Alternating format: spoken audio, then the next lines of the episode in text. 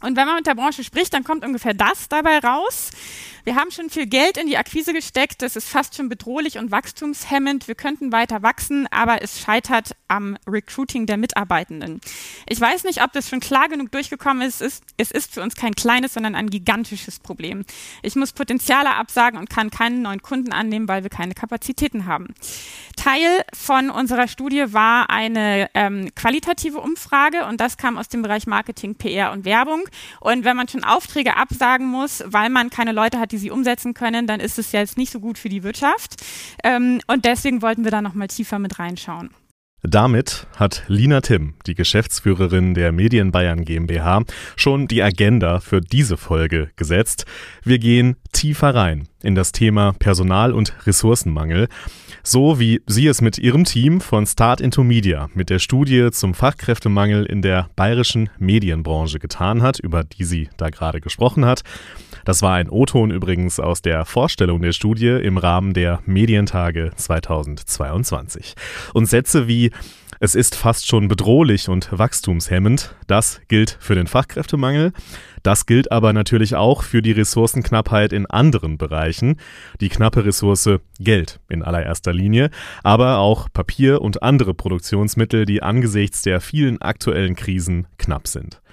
Welche Auswirkungen das hat, wie die Lage genau ist, darüber sprechen wir in den kommenden Minuten und schauen schwerpunktmäßig auf die Buchbranche und den Werbemarkt. Jetzt geht's los.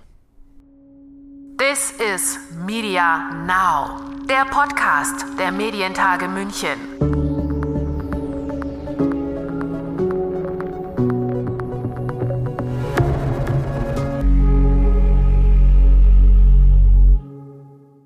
Mein Name ist Lukas Schöne und ich begrüße euch zu dieser Folge von This is Media Now. In einer Branche wie der Medienbranche mit all der Kreativität, der wichtigen Funktionen für die Gesellschaft ist eine Ressource natürlich besonders wichtig. Der Mensch, wenn man ihn denn einfach so als Ressource bezeichnen will, was sicher auch schon problematisch sein könnte. Nichtsdestotrotz, die Arbeitskraft wird knapp. Fachkräftemangel, das war lange ein Fremdwort für die Medienbranche, wo immer sehr viele Leute hin wollten, sehr viele junge Leute vor allem. Aber dieser Fachkräftemangel wird auch in der Medienbranche ein immer drängenderes Problem. Das zeigen auch die Erkenntnisse der zu Beginn angesprochenen Studie von Start into Media. Es gibt eigentlich Vakanzen in allen Bereichen, also sowohl Content als auch Sales. Ähm, da auch wieder wenig überraschend, natürlich IT und Innovation sind besonders schwer zu besetzen mit dem leicht überraschenden Faktor daran, dass es gar nicht so viele Stellen gibt. Und da ist dann natürlich die Frage, ähm, gibt es keine Stellen, weil man schon weiß, dass man sie nicht besetzen wird?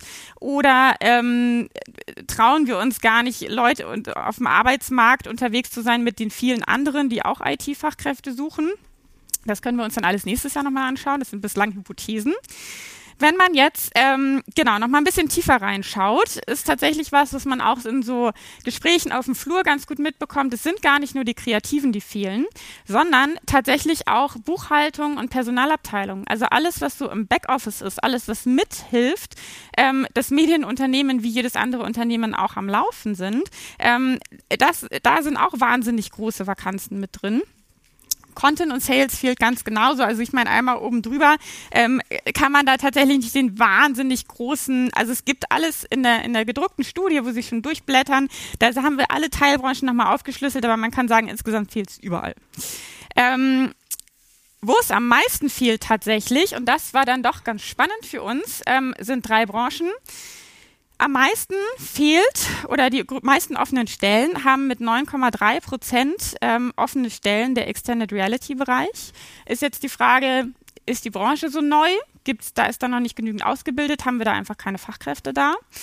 Ähm, gleich danach kommt Audio und Radio allerdings ähm, und Marketing, PR und Werbung. Ja, das so der Überblick von Lina Tim über Kernergebnisse der Studie.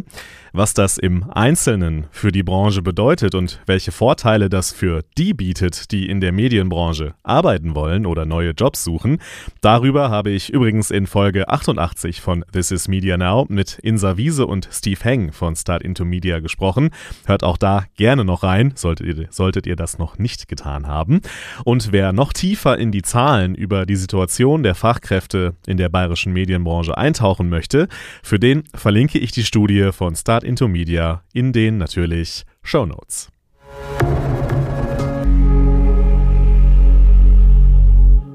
Ja, Ressourcenknappheit, das ist heute unser Thema bei This is Media Now und wie vielfältig dieses Thema ist, zeigt sich unter anderem auch an der Buchbranche, auf die wir jetzt mal einen Blick werfen wollen. Denn dort war in den vergangenen Monaten ja öfter mal davon zu hören, dass eine besonders wichtige Ressource für diesen Markt knapp war, nämlich das Papier was das für Auswirkungen hatte und vielleicht auch noch hat und wie sich ein Buchverlag für die Zukunft auch aufstellen kann angesichts dieser aktuellen Entwicklungen, die wir alle erleben, das bespreche ich jetzt mit Mariam N. Nasa. Sie ist Production and Sustainability, da geht's schon los, Managerin bei der Penguin Random House Verlagsgruppe und in dieser Funktion verbindet sie die Praxis der Buchherstellung auf der einen Seite mit einem übergreifenden strategischen Nachhaltigkeitsmanagement der Verlagsgruppe und was das heißt, heißt und welche Herausforderungen es dabei auch gibt, das spreche ich, darüber spreche ich jetzt mit ihr. Hallo Mariam, schön, dass du mir zugeschaltet bist heute. Hallo Lukas und vielen Dank, äh, dass ich eingeladen worden bin. Sehr gerne.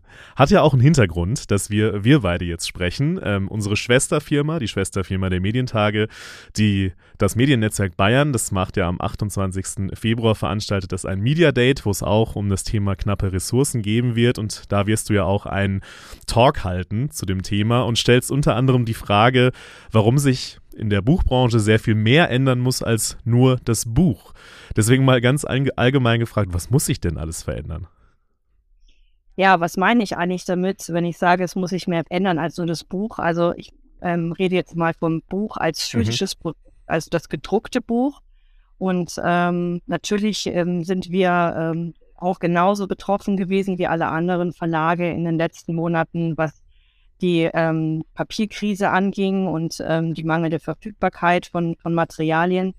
Ähm, darüber hinaus gibt es aber noch ganz andere Überlegungen rund ums Buch. Also natürlich ganz generell die Lieferwege, die Art und Weise und wo gedruckt wird, welche digitalen Möglichkeiten es gibt und ähm, der Vertrieb als solches. Das sind auch alles ähm, Punkte, die natürlich mitgedacht werden müssen und nicht nur das Produkt selber. Mhm. Also ein ganz, ganz übergreifend, äh, wie, wie ja gerade schon erwähnt, auch in der Anmoderation von mir, ein übergreifendes Konzept. Ähm, Sicherlich kennen fast alle, die uns jetzt zuhören, ja vom Namen her zumindest äh, die Penguin Random House Verlagsgruppe. Ähm, ja. Erzähl uns doch trotzdem noch einmal, äh, wer seid ihr eigentlich und was macht ihr alles? Also wer wir eigentlich sind. Also wir sind ähm, hier im Standort München, ähm, das, das Haupthaus und mit haben vor allem über 40 Verlage bei uns integriert. Da ist alles dabei von Kinder- und Jugendbuch über Sachbuch, Belletristik, aber auch äh, Audio.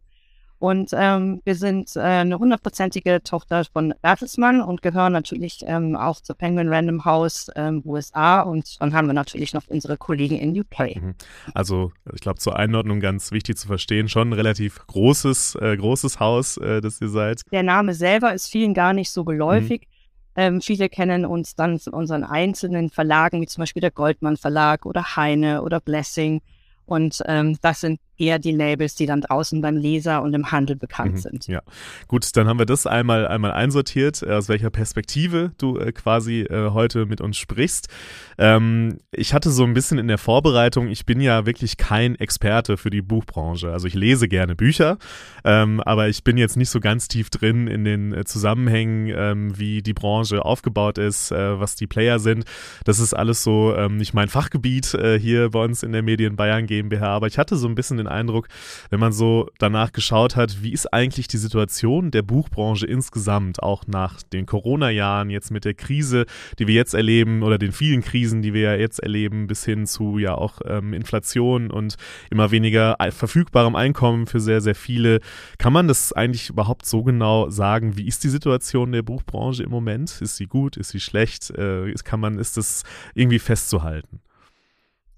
Also ähm, gehen wir mal ein bisschen zurück, mhm. die Jahre wo, mit der Pandemie. Ähm, da hat tatsächlich, und das war das für uns auch überraschend, ähm, das Buch gezeigt, dass es doch eine sehr wichtige Konstanze in, den, in dem Leben der Menschen ist. Und ähm, wir haben ähm, wirklich mit Freude gesehen, dass äh, dann diese geschenkte Zeit, die mhm. wir dann, oder Zwangspause, ja. die wir dann äh, alle hatten, ähm, dazu geführt hat, dann da sehr vermehrt auch zum Buch wieder und war tatsächlich zum gedruckten Buch eben wieder gegriffen worden ist. Und das ist dann generell eine total schöne Entwicklung vor dem Hintergrund, dass man ja immer Grund mitbekommt, so es wird immer weniger gelesen oder Kinder und Jugendliche lesen immer weniger und so. Und das war dann, dann tatsächlich doch eine sehr schöne Entwicklung auch für uns. Ähm, und auch ein bisschen differenzierter muss man das betrachten, denke ich, zum klassischen Zeitungen oder mhm. Bereich. Ähm, da glaube ich, ist äh, sehr, sehr viel im physischen Geschäft weggebrochen und hat sich sehr ins, ins, ins Online-Geschäft verlagert. Ähm, so extrem ist es in der Buchbranche nicht. Natürlich gibt es auch das digitale Buch, also das EPUB. Ähm, aber da würde ich sagen, das kannibalisiert sich jetzt nicht mit den physischen mhm. Produkten, sondern ist eigentlich eine Konstante, die so mitläuft. Genauso ist das Audiogeschäft zu betrachten. Also jetzt nicht unbedingt die CD als solches, sondern auch die, ähm, ähm, die Downloads oder die ähm, und MP3s, die man sich anhören kann. Und ähm, also es ist nach wie vor ähm, eine, eine Branche, die äh, relativ konstant bleibt. Mhm. Unter dem Gesichtspunkt, ähm, was du jetzt auch geschildert hast, dass das gedruckte Buch ähm, jetzt nicht verdrängt wird vom, vom E-Book ja. oder auch vom, vom, vom Audiobook, ähm, ist es natürlich umso ja, wichtiger die Frage danach, ähm, wie war denn das jetzt mit, der, mit dem Papier? Ne? Also man hat ja immer gehört, auch äh, natürlich Zeitungsverlage äh, hat es natürlich auch betroffen. Ähm, was bedeutet das eigentlich konkret, äh, wenn es heißt, äh, das Papier wird knapp für einen Verlag wie, wie euch? Ja, also es hatte natürlich äh, mehrere Gründe. Also zum einen waren einfach die ganzen Lieferengpässe durch die Pandemie ein, ein, ein Punkt warum es plötzlich knapp wurde mit dem Papier und beziehungsweise auch einfach mit den Rohstoffen, also mhm. die die Papiermühlen wiederum gebraucht haben, um überhaupt Papier herstellen zu können.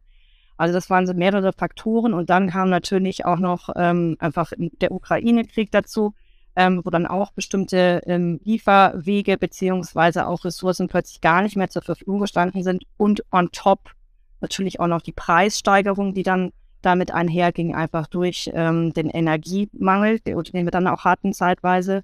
Somit hat sich das alles sehr, sehr verlangsamt. Die Verfügbarkeit war nicht mehr gesichert oder zumindest nicht mehr in dem Turnus, wie wir es normalerweise gewohnt sind.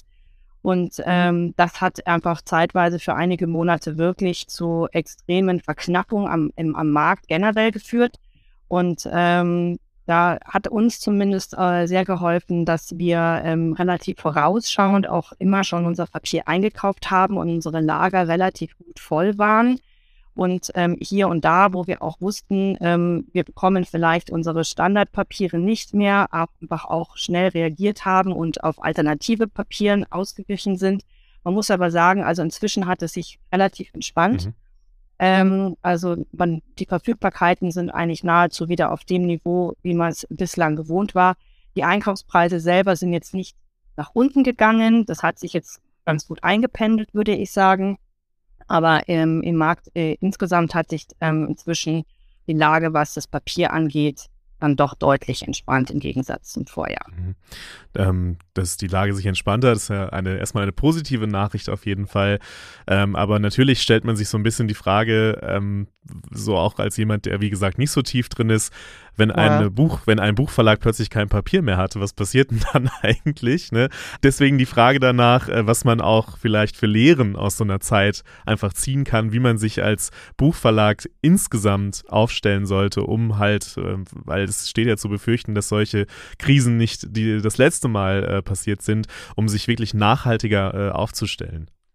Ja, also da ist tatsächlich so eine gewisse Standardisierung auch in den einzelnen ähm, Verlagen auf jeden Fall äh, ganz wichtig. Also was für Formate hat man generell, mit was für Papi Papieren wollen wir arbeiten, also welche Bucharten werden mit welchen Papieren ausgestattet, ähm, bis hin auch, wie sind auch die Prozesse generell ähm, aufgestellt, also so digital wie möglich, um halt auch eine gewisse ähm, Konsistenz, Konsistenz eigentlich auch zu schaffen, ähm, was die ganze, also Vorbereitung eigentlich eines Buches schon an, äh, anbetrifft. Und ähm, je standardisierter wir auch unsere Buchformate und Papiere einkaufen, desto vorausschauender kann man auch mhm. planen. Ähm, das heißt, man ähm, schafft somit auch natürlich auch sich auch einen Puffer, dass man weiß, okay, ich weiß, ich habe in den nächsten halben Jahr so und so viel Taschenbücher in dem Format ähm, das heißt, ich brauche voraussichtlich so und so viele Tonnen und das sehr, sehr frühzeitig auch schon disponiere. Und das ist letztendlich auch das, was uns ja jetzt auch tatsächlich geholfen hat, ähm, dass es eben nicht dazu kam, dass Bücher nicht erscheinen konnten, ähm, weil kein Papier verfügbar war. Ich weiß nicht, wie tief wir da jetzt einsteigen sollten und können, aber ich finde ja, welch, also die Frage, welches Buch auf welche Papiersorte gedruckt wird, ja. finde ich ja irgendwie extrem spannend. Gibt es da besonders plakative Beispiele vielleicht, äh, wo man das irgendwie ganz gut drauf aufzeigen kann? Also ähm, wenn man jetzt hergehen würde, machen wir, drehen wir mal die Sache um mhm. und ich würde jedes Buch ähm, erstmal losgehen und mir ein geeignetes oder ein schönes Papier aussuchen, dann hätte ich ziemliche Reibungsverluste und ziemlichen Zeitverlust.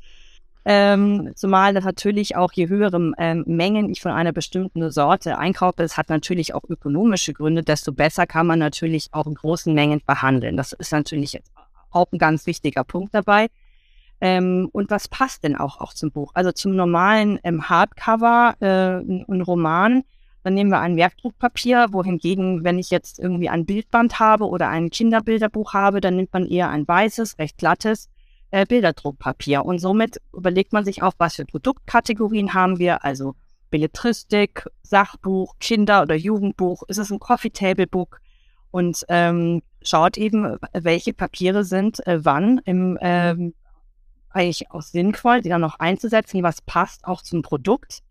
Ähm, und dementsprechend auch ähm, auszuwählen, ähm, sehr dünne Bücher, sehr dicke Bücher. Da gibt es ja innerhalb von bestimmten Papierklassen oder Sorten natürlich auch noch unterschiedliche Grammaturen. Und so haben wir das tatsächlich ähm, für alle unsere Produktarten fürs gesamte Haus ähm, festgelegt. Eine Wissenschaft für sich, das merke ich schon. Und äh, auch, auch spannender Aspekt, dass äh, die Sorte des Papiers, also dass das auch dazu führt, dass man sich über eine gesamte Strategie und über die verschiedenen Kategorien, die man so bildet, äh, in, in einem Verlag Gedanken macht. Äh, sehr, sehr interessanter Einblick auf jeden Fall. Ähm, du hast ja auch jetzt schon angesprochen, ähm, was man alles beachten muss, gerade in so einer Krisensituation. Man muss sich ja über alles irgendwie Gedanken machen, alles auf den Kopf stellen, neue Beschaffungskonzepte sich überlegen. Ähm, macht ihr das alleine oder gibt es da irgendwie Partner? Gibt es irgendwie Möglichkeiten für Kooperationen? Werden Kooperationen vielleicht sogar auch wichtiger für euch, äh, auch um die auch nachhaltig aufzustellen? Wie blickt ihr auf das Thema? Oder seid ihr da einfach auch so groß aufgestellt, dass ihr sagt, äh, das läuft bei uns ja. eigentlich ganz gut? Ja, läuft tatsächlich ganz gut aufgrund unserer Größe, muss man sagen. Und die ähm, Partnerschaften, die wir mit unseren Dienstleistern und Lieferanten haben, die haben wir wirklich schon sehr, sehr, sehr lange. Also das sind wirklich über Jahre oder teilweise Jahrzehnte gewachsene Partnerschaften. Das hilft natürlich auch ungemein, vor allem in Krisensituationen, da irgendwie schnell gemeinsam an Lösungen zu arbeiten. Aber gerade für kleinere Verlage macht das absolut Sinn und das ist, glaube ich, auch notwendig, dass sie so eine Art Einkaufsgemeinschaft oder mhm. ähnliches eben bilden, ähm, da würde ich sagen, ist es auf jeden Fall auch äh, eine ganz wichtige, ähm, ganz wichtige Lösung. Mhm. Ähm, die Frage nach der Nachhaltigkeit habe ich ja gerade schon einmal gestellt. Das war ja eher so auf diese Nachhaltigkeit für auf den Verlag als, als solchen äh, gemünzt. Nachhaltigkeit im klassischen Sinne ist natürlich auch die ökologische Nachhaltigkeit. Genau. Ähm, ja. Und da ist natürlich das Papier immer sehr schnell im Verdacht, äh, da müssen die Bäume gefällt werden und das ist eigentlich gar nicht so gut, weil gerade Wälder ja auch so wichtig sind, um CO2 zu speichern. Also diese, diese ganzen Themen, die, die da zusammenhängen. Wie wird man als Verlag denn auch ök ökologischer einfach? Ja, ähm, genau diesen, diesen Mythos, für jedes äh, Buch muss ein Baum sterben, den kennen wir natürlich auch und versuchen dem auch immer mit Aufklärung ähm, zu entgegnen, weil ich glaube, das wissen auch viele nicht. Ähm, also ähm, das, was tatsächlich in der Papierherstellung verwendet wird, ist jetzt nicht das Kernholz mhm. ähm, eines Baums. Das wäre auch viel zu wertvoll, sondern das wird eher in, den, in, der, in der Bauindustrie oder in der Möbelindustrie eingesetzt. Ähm, was ähm, später bei der Papiermühle landet, sind vor allem ist der Verschnitt und durch, Durchforstungsholz. Und ähm, also wir haben schon vor über zwölf Jahren unsere gesamten Papiere auf FSC-zertifizierte Papiere umgestellt. Also damit wir einfach auch sicherstellen können, dass wir eben keine Papiere haben, wo Bestandteile aus irgendwelchen Schwarzrodungen oder Tropenhölzern mit drinnen sind. Was ist das für genau für ein Zertifikat? FSC mhm. ist ein Zertifikat Zertifizierung, ähm, der sozusagen alle ähm, Holzprodukte, mhm. beziehungsweise, also wer zumindest die Zertifizierung hat, oder eben Papier oder Kartonagen und ähnliches Ähm, da, damit wird sichergestellt, dass ähm, diese, diese Produkte eben aus Wäldern, die Hölzer und, und ähm, Papierfasern eben aus Wäldern stammen, die nachhaltig bewirtschaftet worden sind, eben keine Tropenhölzer, mhm. eben kein, äh, keine Schwarzholungen und dergleichen. Mhm. Genau. Damit stellt man eben sicher, dass halt einfach auch das nur aus Wäldern entnommen wird, das Holz, wo halt einfach im gleichen Maße auch wieder, wieder aufgeforstet wird. Mhm. Ähm, auch in dem Zusammenhang auch eine Frage, die jetzt nicht sonderlich neu ist, auch wenn man sie äh, an die Buchbranche stellt. Äh, man kennt das aus der Zeitungsbranche ja ähnlich, diese Frage. Ähm, es, man erinnert sich ja an Zeiten vor, weiß ich nicht, 10, 15, 20 Jahren vielleicht, wo dann so die ersten gesagt haben, die gedruckte Zeitung wird es nicht mehr lang geben, das gedruckte Buch hat auch irgendwann ausgedient äh, und irgendwie zeigt sich, ganz so einfach und ganz so schnell geht es dann irgendwie doch nicht. Ähm, Gibt es trotzdem Strategien, Überlegungen, dieses Digitalfeld noch weiter auszubauen auch? Also es ist tatsächlich ähm, ganz interessant, weil sich der Digitalmarkt, zumindest das, das digitale Buch, sich relativ konstant hält, mhm. ohne, auch wenn man jetzt meint, ähm, vor allem die jüngere Generation ähm, liest, ist nur noch digital unterwegs. Ähm, das, das, das stimmt auch. Tatsächlich gibt es äh, auch ein relativ junges Phänomen, das sind die sogenannten Booktalker. Die bewegen sich natürlich digital, die sind auf den ganzen sozialen äh, Plattformen unterwegs und ähm, um dort aber dann physische Bücher zu bewerben. Und was den Effekt hat, dass sehr viele junge Leute also ähm, dann in die Buchhandlungen laufen und sich dann dieses Buch ähm, besorgen und das so in einem oder anderen Verlag schon unverhofft ähm, plötzlich irgendwelche Backlist-Titel mhm. äh, wieder auf der Bestsellerliste gefunden haben. Ähm, das ist tatsächlich eine ganz schöne Entwicklung und zeigt uns schon auch, ja, es wird schon noch gelesen, es wird auch physisch gelesen. Und ähm, Insofern, ich weiß es, also es ist natürlich rein Spekulation, was, wie sieht in zehn Jahren aus, ja. Ähm, da kann es natürlich dazu kommen, dass es sich nochmal komplett ändert, ja. Was ist jetzt mit denen, die jetzt zehn Jahre alt sind?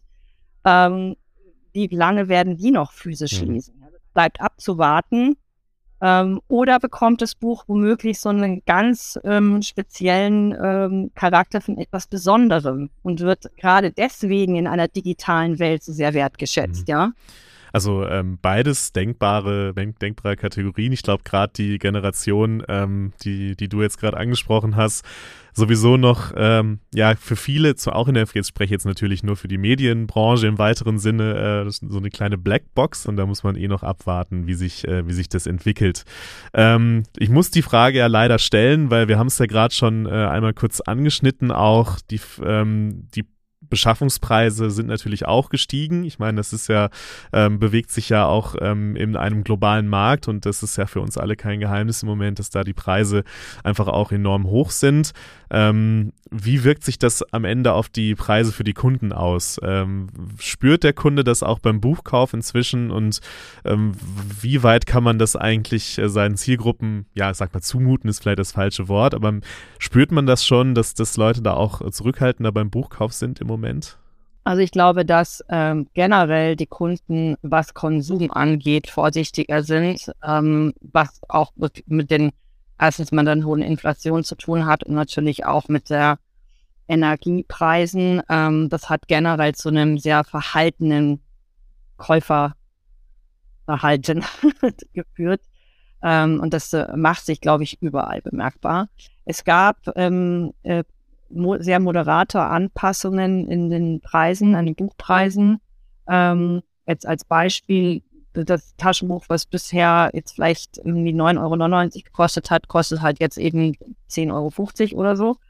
Ähm, aber ähm, momentan sind jetzt keine weiteren Preissteigerungen am Buch selber ähm, ähm, geplant. Es gibt auch einfach bestimmte Preise, die am Markt, ähm, ich sage mal, das gibt so Preisschwellen. Und dann wird es einfach auch schwierig, dass der Kunde sagt, nee, das, das ist mir jetzt zu teuer. Und ich glaube, die, die Unterscheidung zwischen Taschenbuch und, und HC ist ja schon groß. Und also viele warten ja auch, bis das Taschenbuch raus ist, weil ihnen das HC schon so teuer ist. Also ich glaube, da ist dann so die, die Toleranz, wie, wie weit kann man das treiben oder die Kosten, die erhöhten Kosten auf den Endkunden inliegen.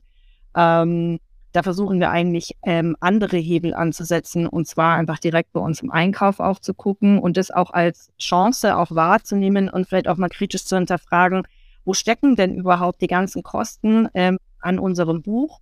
Ähm, natürlich wieder ganz entscheidend das Papier. Ähm, also welche Grammaturen setzt man eigentlich ein? Also damit ist die Dicke des Papieres gemeint.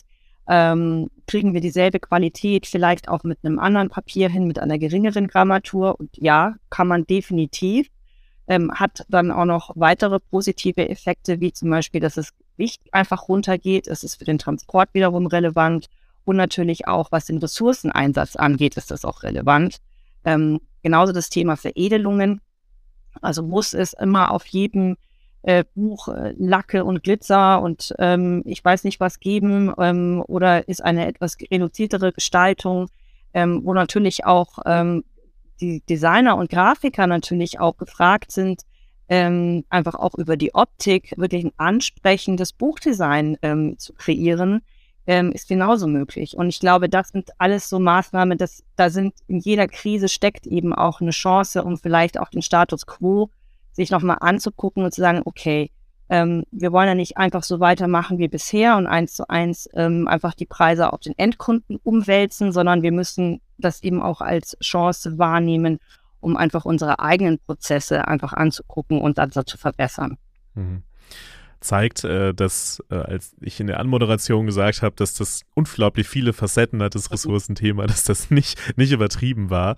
Ähm, es gibt ja so ein Stichwort, äh, das vielleicht als abschließende Frage, ähm, was oft genannt wird, die Buchbranche soll resilienter werden. Ist das ja. genau das, was du gerade beschrieben hast? Also dieses Nachdenken über auch über, über, über Sachen, die man vielleicht bisher wie selbstverständlich immer gemacht hat, dieses neue Nachdenken über Gestaltungsmöglichkeiten, über ja. neue Beschaffungskonzepte. Ist es ja. eigentlich darunter zusammengefasst? Ist es eigentlich genau das? Ja, also was versteht man unter Resilienz? Ja, natürlich so die, die Fähigkeit, ähm, mit, mit Veränderungen mhm. umzugehen mhm. und, und, und diese Herausforderungen auch zu bewältigen. Und das ähm, gilt natürlich, also wir als Buchbranche oder auch als Verlage müssen natürlich auch dazu bereit sein, ja. Also das ist das die Grundvoraussetzung, ähm, eben Geschäftsmodelle anzupassen und äh, auch ents entsprechend auch Lösungen zu erarbeiten. Und ähm, ja, ich würde schon sagen, dass das, da liegt ja auch so eine transformative Chance einfach für alle Beteiligten der Buchbranche. Es sind ja nicht nur wir Verlage, das sind eben auch Buchhändler auf der anderen Seite. Ähm, und ähm, ich glaube, ähm, je, je, je positiver und proaktiver wir auch ähm, auf diesen, diesen Wandel, der zwangsmäßig von außen auf uns ähm, ja, Druck ähm, äh, aussetzt, desto mehr Gestaltungsspielraum haben wir auch. Weil sonst mhm. Veränderungen werden so oder so stattfinden. Es ist eher die Frage, ähm, wie sehr werden wir Teil dieser Veränderung. Und ich glaube, äh, da hast du ja mit deiner Position, die du äh, bei euch in der Verlagsgruppe hast, ja auch einen unglaublich spannenden, äh, spannenden Job, weil du ja genau diese Veränderungen mitgestaltest und uns äh, da heute einen kleinen Einblick äh, gegeben hast, wie man als Buchverlag ähm, diesen Veränderungen, ja, wie man da auch ähm, mitgehen kann, wie man auch in die Zukunft schauen kann, trotz der schwierigen Lage, ähm, die wir ja alle gerade miteinander erleben. Und ähm, du wirst das Ganze auch nochmal ausführen äh, bei dem Media Date des Mediennetzwerk Bayern am 28. Februar in München. Also wer da spontan noch vorbeischauen möchte, es gibt noch ein paar Plätze. Ich verlinke, äh, verlinke die Anmeldung in den Show Notes, da könnt ihr dann mal reinschauen. Und wenn ihr Lust habt, in München seid oder gerne mal nach München kommen wollt nächste Woche, dann äh, könnt ihr das noch sehr gerne tun und äh, euch da ein bisschen zu dem Thema vernetzen. Vielen Dank, Mariam, dass du dir Zeit genommen hast. Gerne. Und äh, dann Dank. sehen wir uns, äh, würde ich sagen, beim Media Date. Ganz genau. Vielen Dank.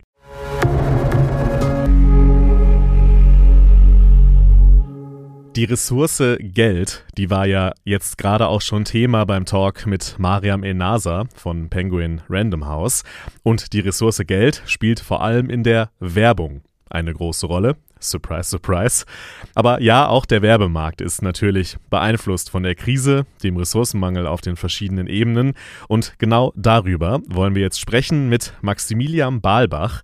Er ist Gründer und Chief Technology Officer des auf Medialösungen spezialisierten Unternehmens Crossvertise. Seine Schwerpunkte sind dabei technische Produktentwicklung und Verantwortung der unternehmenseigenen Buchungssoftware sowie Mediaplanung und Media-Einkauf. Hallo Maximilian. Hallo. Ich habe ja schon gesagt, Krise überall. Ähm, da ist natürlich auch der Werbemarkt nicht vorgefeit, der ja äh, ein Teil der Medienbranche, ein Teil des gesellschaftlichen Lebens einfach ist.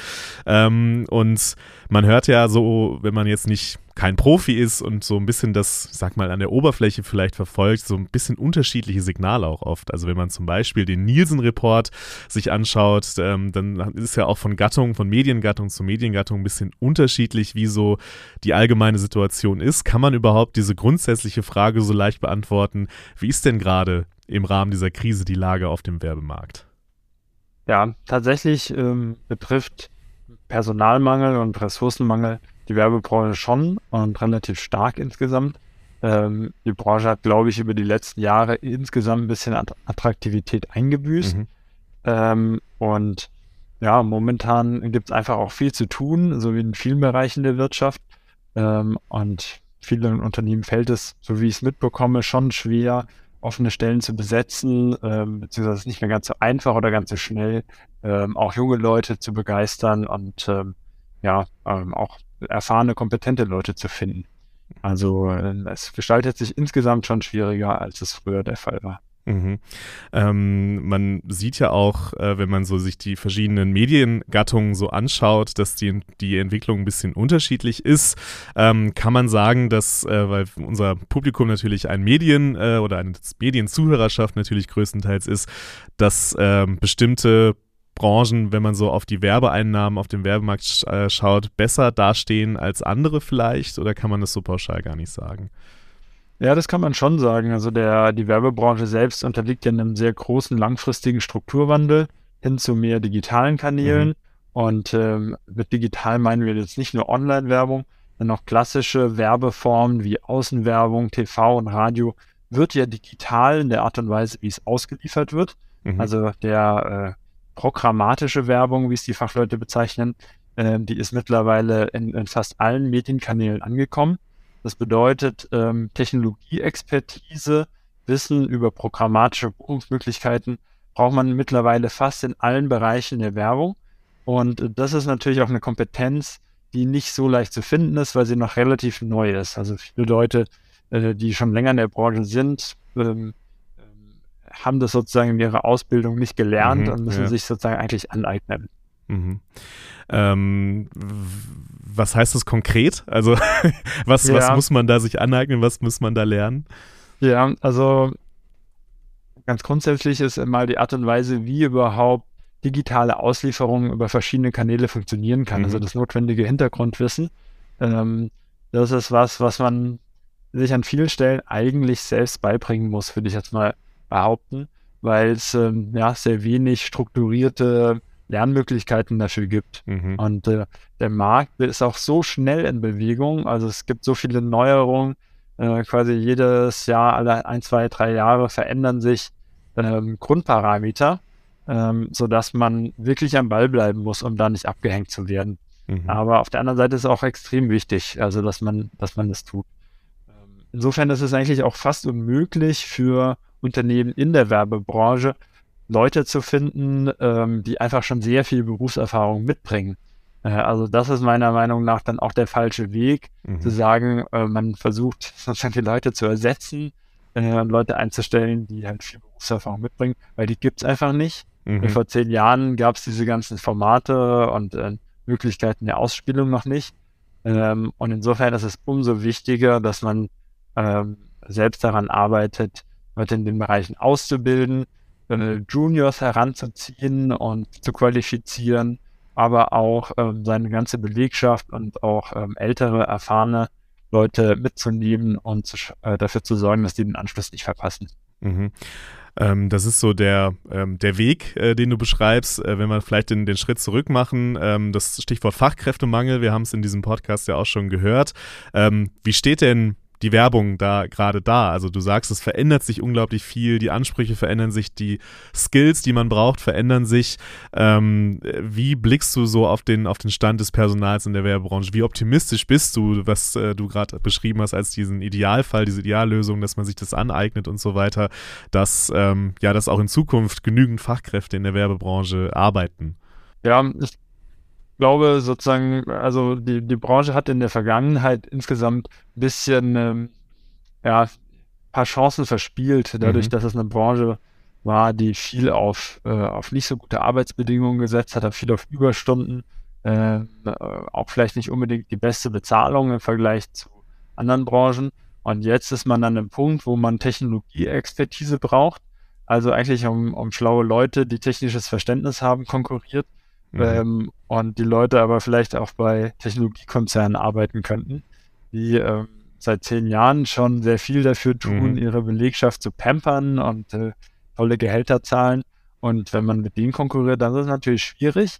Ähm, und da muss die Branche umdenken. Äh, da müssen Agenturen umdenken ähm, und in Zukunft halt mehr darauf setzen, dass man mit der Ressource ähm, Mensch vorsichtiger umgeht und, mhm. und äh, sparsamer umgeht und effizienter umgeht. Also sozusagen einfach äh, Leute auf ein Projekt zu werfen und mal machen zu lassen und da, damit zu rechnen, dass irgendwo Überstunden gemacht werden, wird in Zukunft, glaube ich, nicht mehr so funktionieren. Mhm. Also man muss damit rechnen, dass Personal teurer wird und ähm, ähm, ja, und das aber auch einpreisen. Im Umkehrschluss heißt das natürlich, dass es auch darum geht, dass die Prozesse, das, was man anbietet, ähm, ja, besser, besser durchdacht ist und ähm, dass man ähm, versucht, die Leute, wenn man sie hat, äh, sinnvolle Arbeit machen zu lassen, die dann auch wirklich wertstiftend ist. Da sind wir, glaube ich, ganz schnell beim Thema, äh, was ja gerade sehr heiß diskutiert wird in vielen Teilen, äh, in vielen Branchen auch, ähm, das Thema künstliche Intelligenz. Weil wenn du sagst, man soll, müsste die Leute halt diese kreativen Aufgaben, das, was ja die Werbung attraktiv macht, äh, mehr äh, machen lassen, anstatt äh, so, ja, so Aufgaben, die, die dann irgendwie langweilig sind oder die vielleicht auch automatisiert werden können. Wie wichtig ist die Entwicklung im Bereich der künstlichen Intelligenz für ähm, die Werbebranche? Ich glaube, dass es eine wichtige Rolle spielen wird, ähm, weil in der Werbebranche gibt es ja viele Prozesse, wo ähm, ja, wo Inhalte geschaffen werden, wo Texte geschrieben werden, Grafiken, Bilder, Bilder mhm. erstellt werden. Ähm, und ganz klar wird es jetzt nicht so sein, dass jetzt künstliche Intelligenz kommt und den Leuten die Arbeit wegnimmt, aber ähm, das wird zu einem ganz wichtigen Arbeitswerkzeug werden in Zukunft. Da bin ich vollkommen überzeugt davon. Also mhm. ähm, und im besten Fall wird es so sein, dass, ähm, dass, dass bestimmte Prozesse dadurch stark beschleunigt werden können. Kreativprozesse oder gestalterische Prozesse, die sehr viel Zeit gekostet haben, könnten dadurch schneller werden. Ähm, und damit hat man ja dann auch die Möglichkeit, mit weniger Personal gute Leistung zu erbringen oder einfach bessere Leistung zu erbringen fürs, fürs gleiche Geld. Mhm. Ähm, also da wird es aus meiner Sicht ein, ein Arbeitsmittel sein, die Leistungsfähigkeit von Leuten und von Agenturen vielleicht verdoppeln, verdreifachen, vervierfachen können im besten Fall, wenn es mhm. entwickelt. Mhm. Ähm, also ich glaube, in der Zukunft wird es Leute geben, die AI-Tools zur Verfügung haben und welche, die es nicht haben und es haben, werden halt einfach in ihrer Produktivität deutlich überlegen sein. So wie jemand, der ohne Computer arbeitet, äh, ja, heute nicht mehr denkbar. Äh, ja, das ist einfach von der Effizienz äh, gar nicht mehr vorstellbar, ohne, ohne Computer zu arbeiten. Ich glaube, so wird es in Zukunft auch mit der künstlichen Intelligenz sein. Selbst bei CrossFit heißt, wir sind ja mehr in der Mediaplanung. Mhm. Ähm, ich glaube auch da, ähm, da gibt es ja auch Planungstools, Planungssoftware, Planungs-KIs noch überschaubar, beziehungsweise Versuche in die Richtung haben immer nicht so richtig gut funktioniert. Ich glaube aber, dass es auch da eine wichtige Rolle spielen wird, dass Planungen auch mehr äh, KI gestützt sein werden. Äh, wir beraten ja viele kleine und mittelständische Unternehmen, wo aufwendige manuelle Planungen eigentlich auch schon gar nicht möglich sind. Mhm. Und wir arbeiten auch in die Richtung, einfach systemgesteuert bessere Empfehlungen zu geben. Ähm, große Herausforderung ist natürlich, die gute Datengrundlage dafür zu haben, dass diese Empfehlungen auch fundiert sind. Und das ist was, was wir was man nicht über Nacht schaffen kann. Die Daten existieren an vielen Stellen nicht ausreichend heutzutage und die richtige Erhebung dafür, da arbeiten wir auch in den nächsten fünf bis zehn Jahren dran, sage ich mal. Das ist nichts, mhm. was in einem Jahr erledigt ist, um, um da diese Prozesse weiter voranzubringen. Ähm, ich finde das mit der Datengrundlage ja auch ein spannendes Thema. Ähm, auch Daten sind ja eine Ressource, eine sehr, sehr wichtige Ressource, die immer wichtiger wird. Was muss denn da getan werden, um die Datengrundlage zu verbessern? Äh, ist da auch mehr Kooperation untereinander äh, erforderlich? Ähm, wie, wie blickst du darauf? Was, was muss man tun? Was muss die Branche tun, um diese Datengrundlage ja. zu verbessern? Also ich kann es, glaube ich, vor allem aus unserer eigenen Perspektive beschreiben.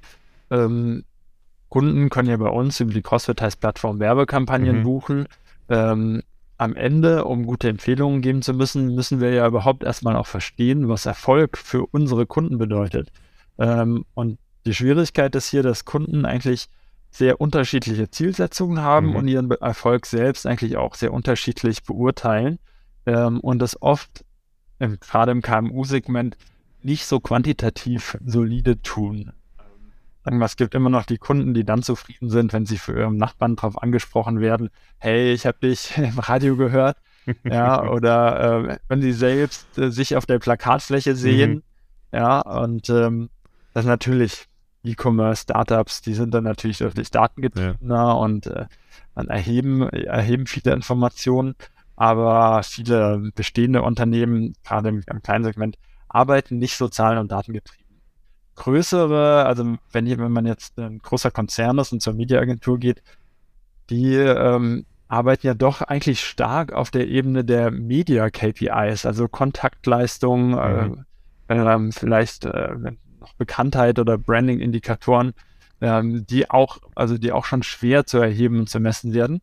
Ähm, aber die echten Erfolgsparameter, die dann für ein Unternehmen noch rauskommen, sei es neue Kunden zu gewinnen oder tatsächlich dann ähm, ein, ein Image, äh, sein Image zu verändern oder, ähm, oder tatsächlich, ich meine, es gibt auch Unternehmen, die mit ihren Werbekampagnen auf Recruiting-Maßnahmen abzielen oder Leute gewinnen wollen. Diese Daten, die fließen oft nicht in ausreichendem Maß an ihre Agenturen und Partner zurück.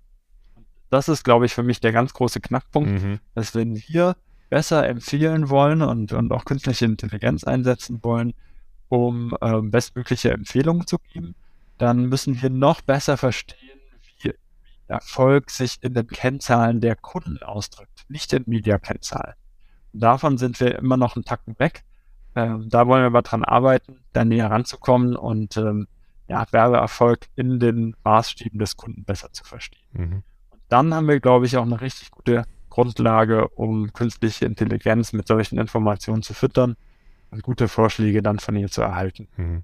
Also äh, extrem spannendes Thema. Ich glaube, da könnte man fast eine eigene Folge raus machen aus so dieses so Daten als Ressource, als, als Rohstoff sozusagen für die Werbung, generell aber auch für, für andere Teile der Medienbranche. Aber ich glaube, das war so, eine, so ein guter Überblick, ähm, ja, was auch noch getan werden muss, um diesen Pool, um diese Grundlage zu verbessern und was damit auch dann alles möglich ist im, ähm, im, im zweiten Schritt. Ähm, wenn wir über Ressourcen sprechen, ähm, kommen wir natürlich an dem äh, großen Thema Thema Nachhaltigkeit ja auch nicht vorbei.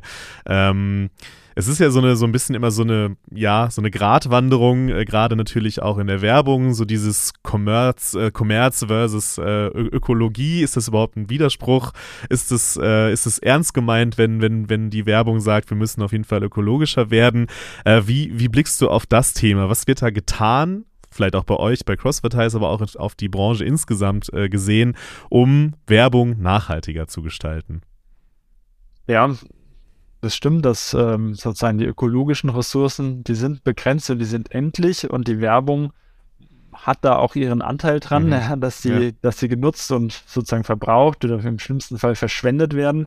Hoffen wir mal nicht, dass es äh, Verschwendung ist in mhm. vielen Fällen, aber Verschwendung gibt es natürlich in der Werbebranche auch der Druck, ähm, das umzusetzen, der kommt tatsächlich auch von den Unternehmen. Ähm, also gerade gerade große börsennotierte Unternehmen stehen einfach selbst schon unter unter dem Druck von außen, Nachhaltigkeit ähm, äh, ja, zu beweisen. Manche sind sozusagen da aus ideellen Gründen der mhm. Vorreiter, andere machen es, weil es die Börse eigentlich von ihnen zwingt. Ne? Diese ESG-Parameter, nach dem Unternehmen bewertet werden und die mittlerweile viel Einfluss auch drauf haben, ähm, äh, auf den Aktienkurs, ja, sage ich mal so.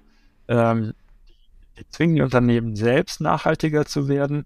Ähm, und das wird sich sozusagen, das schiebt sich in die Lieferketten rein. Also mhm. am Ende werden die Unternehmen das von allen ihren Lieferanten früher oder später erwarten. Wir haben zum Beispiel Kunden wie die Allianz, die sind da sozusagen auch aus ideellen Gründen schon Vorreiter und ähm, die legen sehr viel Wert drauf, ähm, dass äh, Lieferanten auch, ähm, auch im, auf, auf Nachhaltigkeit einen großen, ähm, großen äh, Wert legen. Ähm, und das ist einer der Motivatoren, das zu tun, aber natürlich, wir selbst tun es natürlich auch aus aus eigenen, aus eigener Überzeugung, aus mhm. eigenen ideellen Gründen. Und ich betrachte das Ganze eigentlich aus zwei Perspektiven. Mhm. Das eine ist ähm, aus, aus Sicht der Lieferkette, also wir als, als, als Agentur der Wärmevermittler, ähm, haben ja auch, also wir sind sozusagen Teil einer Lieferkette, die die Werbung einem Werbetreibenden am Ende liefert, äh, aber wir beauftragen selbst wiederum eine große Anzahl an weiteren Subdienstleistern. Und ähm, ähm, also diese Lieferketten äh, zu durchschauen, das ist heute eigentlich fast unmöglich. Mhm. Und das ist sehr schwer, auch echte, echte äh, plausible Aussagen darüber zu treffen. Ähm, also welche Fußab welcher Fußabdruck ähm, für den CO2-Verbrauch, aber auch andere Ressourcen wie Wasser, Papier, Holzverbrauch ähm, letztlich ähm, durch so eine Maßnahme, durch eine Werbemaßnahme verursacht wird, weil diese Lieferketten halt sehr tief sind und sehr komplex wir versuchen da in den Teilen, wo wir es können, schon ähm, ja, möglichst nachhaltig zu agieren. Also zum Beispiel bei allem, was wir drucken, also Papier- und Druckprodukte, äh, möglichst auf, auf nachhaltige Standards zu setzen und auch entstehende Emissionen auszugleichen. Aber gerade wenn man jetzt in diese digitalen Werbeformate reinschaut, also auch digital heißt ja nicht, äh, da wird ja auch viel Strom verbraucht. Diese mhm, Rechenzentren, ja. die dahinter stehen, die sind ähm, enorm im, im Stromverbrauch teilweise auch. Aber es ist unglaublich schwer zu beurteilen, wie hoch jetzt der, der Stromenergieverbrauch von der, von der Werbekampagne wirklich ist, weil der, die Entscheidung, wo höre ich jetzt auf hinzugucken, ja. äh, die zu treffen ist sehr schwer. Ja, also äh, wenn ich auf eine Webseite gehe und da werden mir Werbebanner eingeblendet, da werden teilweise hunderte von verschiedenen Tools und Plattformen im Hintergrund geladen. Hm die alle auf unterschiedlichen Servern in unterschiedlichsten Rechenzentren liegen. Ähm, und manche von denen ähm, habe ich jetzt aktiv beauftragt als Werbekunde. Andere laufen quasi im Hintergrund mit aus irgendwelchen Gründen, obwohl sie nicht beauftragt wurden. Ähm, und jetzt zu sagen, was fällt davon jetzt auf meinen Werbetreibenden zurück, das ist, glaube ich, heute, da sind wir noch ein ganzes, ganzes mhm. Stück von weg, da eine wirklich valide Aussage treffen zu können. Aber das müssen wir. Und da müssen wir hinarbeiten und der Druck sollte von den Werbetreibenden kommen. Mhm. Ähm, wir versuchen da unseren Teil zu leisten. Meine Vision ist, dass wir ab einem gewissen Zeitpunkt in der Zukunft, wenn wir einem Kunden eine Rechnung stellen, dass diese Rechnung nicht nur einen Eurobetrag enthält, sondern auch einen Ressourcenbetrag mhm. enthält. Mhm. Also den entsprechenden Fußabdruck in CO2-Äquivalenten und anderen und anderen Ressourcen, ähm, die, äh, die verbraucht wurden für die Werbung da natürlich Standards zu finden und das einheitlich und vergleichbar zu machen, das ist natürlich eine Herausforderung. Und die Wie? Branche tut noch zu wenig dafür. Ja, genau, das wäre ein bisschen die Frage, die sich ja auch äh, ein bisschen aufdrängt. Was wären so erste Schritte auf dem Weg dahin? Ja, also ich glaube, weil das ja eine großen Art von Standardisierung benötigt, sind da die Verbände gefragt. Mhm. Die Verbände sollten versuchen, Standards festzulegen, wie man äh, Fußabdruck reporten kann. Ähm, und wenn man das kann, dann sollten wir alle versuchen, langsam anzufangen, das zu reporten, was geht. Das wird am Anfang noch sehr lückenhaft sein ähm, und wird aber sozusagen besser werden. Dann über die Zeit, bis man vielleicht dann nahe, nahe 100 Prozent kommt, was man auch wirklich reporten kann. Und was man nicht kann, da muss man natürlich auch damit Schätzungen leben. Das ist äh, dann auch besser als nichts. Zweite, was natürlich auch wichtig ist, ist vor seiner eigenen Haustüre kehren. Mhm. Ähm, und äh, das zu tun, was man selber kann und wo man direkten Einfluss drauf hat. Also wenn man sich entscheiden kann, mit welchen Dienstleistern man arbeitet, dann äh, welche auszuwählen, die selbst darauf achten. Aber auch wir zum Beispiel, wir installiert gerade in unserem Büro ein smartes Heizungssystem, mhm. ähm, was äh, nachts die Temperatur runterdreht, ja, in dem Büro. Das ist, äh, sollte man ja eigentlich denken, dass es heute Standard ist, ist es ja. aber nicht.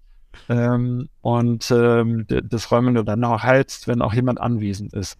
Und damit hoffen wir, 20, 30 Prozent der Heizenergie einsparen zu können, was für uns in Scope 1 und 2, also die Emissionen, die wir direkt verursachen als Firma ohne unsere Lieferkette, ähm, ist Heizung eigentlich der größte Treiber, weil wir sonst ja gar nicht viel haben. Also wir sind ja nur Menschen mit Laptops in Büros. Mhm. Ähm, ähm, Laptops verbrauchen überschaubar viel, aber ein Büro zu heizen braucht schon, schon ein bisschen Energie.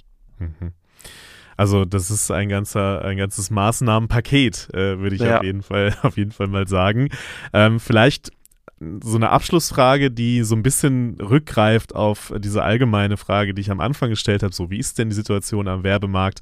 Äh, wie gesagt, unsere ähm, Zuhörerinnen und Zuhörer sind ja größtenteils ähm, aus Medienunternehmen. Das heißt, aus den Unternehmen, die mit Werbung Geld verdienen möchten. Ähm, und da sieht man ja, dass es un unglaublich schwierig geworden ist. Äh, wenn man so ein, ich weiß, es ist total Glaskugelblick, gerade äh, bei, der, bei der schwierigen Situation im Moment, äh, gibt es Signale irgendwie, die dir Hoffnung machen, dass äh, das Werbegeschäft auch in Zukunft ein wichtiges Geschäft bleiben wird für gerade den privaten Mediensektor, wenn du so ein bisschen in die Zukunft schaust? Ja, also die Werbebranche ist eine, eine zyklische Branche, mhm. die auch schnell reagiert auf Einflüsse aus der Wirtschaft. Und jetzt ähm, Beginn 2023 kann man sagen, dass die Stimmung natürlich insgesamt eher schlecht ist durch mhm. die Inflation, durch, durch, ähm, zu, also durch äh, Zurückhaltung von den Verbrauchern.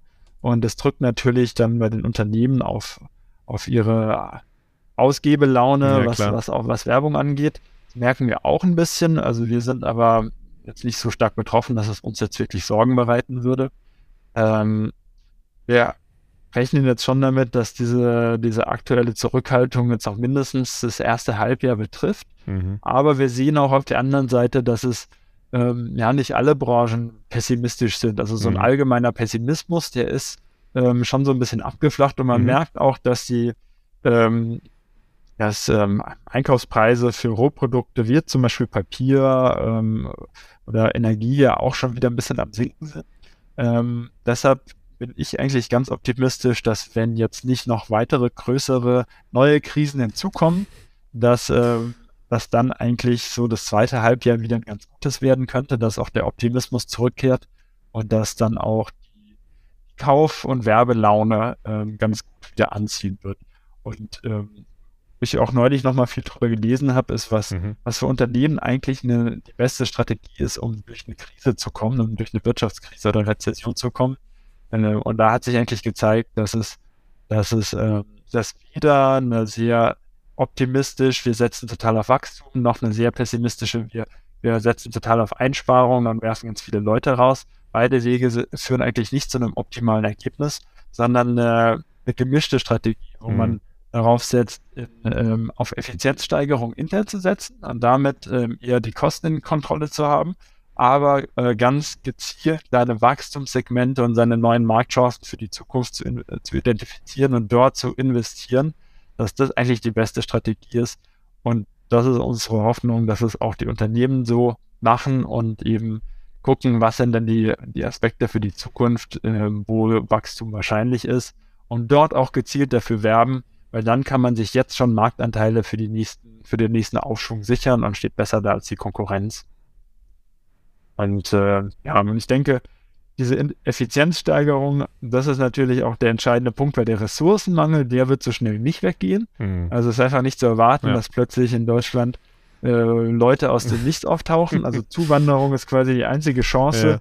das auf der personellen Ebene zu lösen und ähm, die ist auch begrenzt. Also auch wenn Zuwanderung für uns eigentlich unerlässlich ist in Deutschland, ist der einzige langfristige Weg, wie man äh, noch mehr äh, Ressourcen schaffen kann, Automatisierung. In der Fertigung sind es Roboter und überall da, wo Leute an Laptops arbeiten, sind es äh, schlanke, effiziente Prozesse, gute Software und künstliche Intelligenz.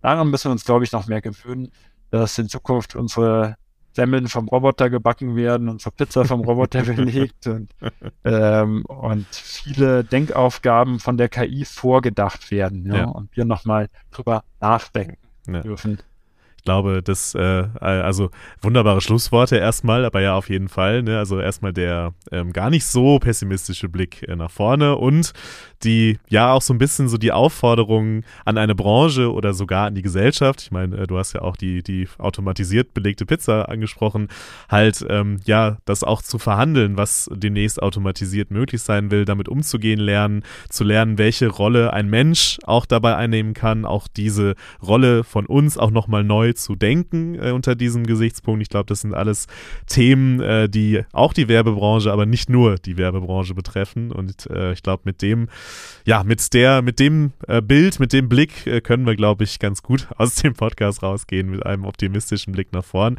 Ähm, wir müssen es angehen. Ich glaube, das, das kann man, das kann man sagen. Die Ressourcenknappheit wird nicht so einfach weggehen, hast du auch gesagt. Ähm, aber trotzdem haben wir gewisse Dinge in der Hand. Maximilian Balbach, vielen Dank fürs Gespräch. Ja, vielen Dank, Lukas.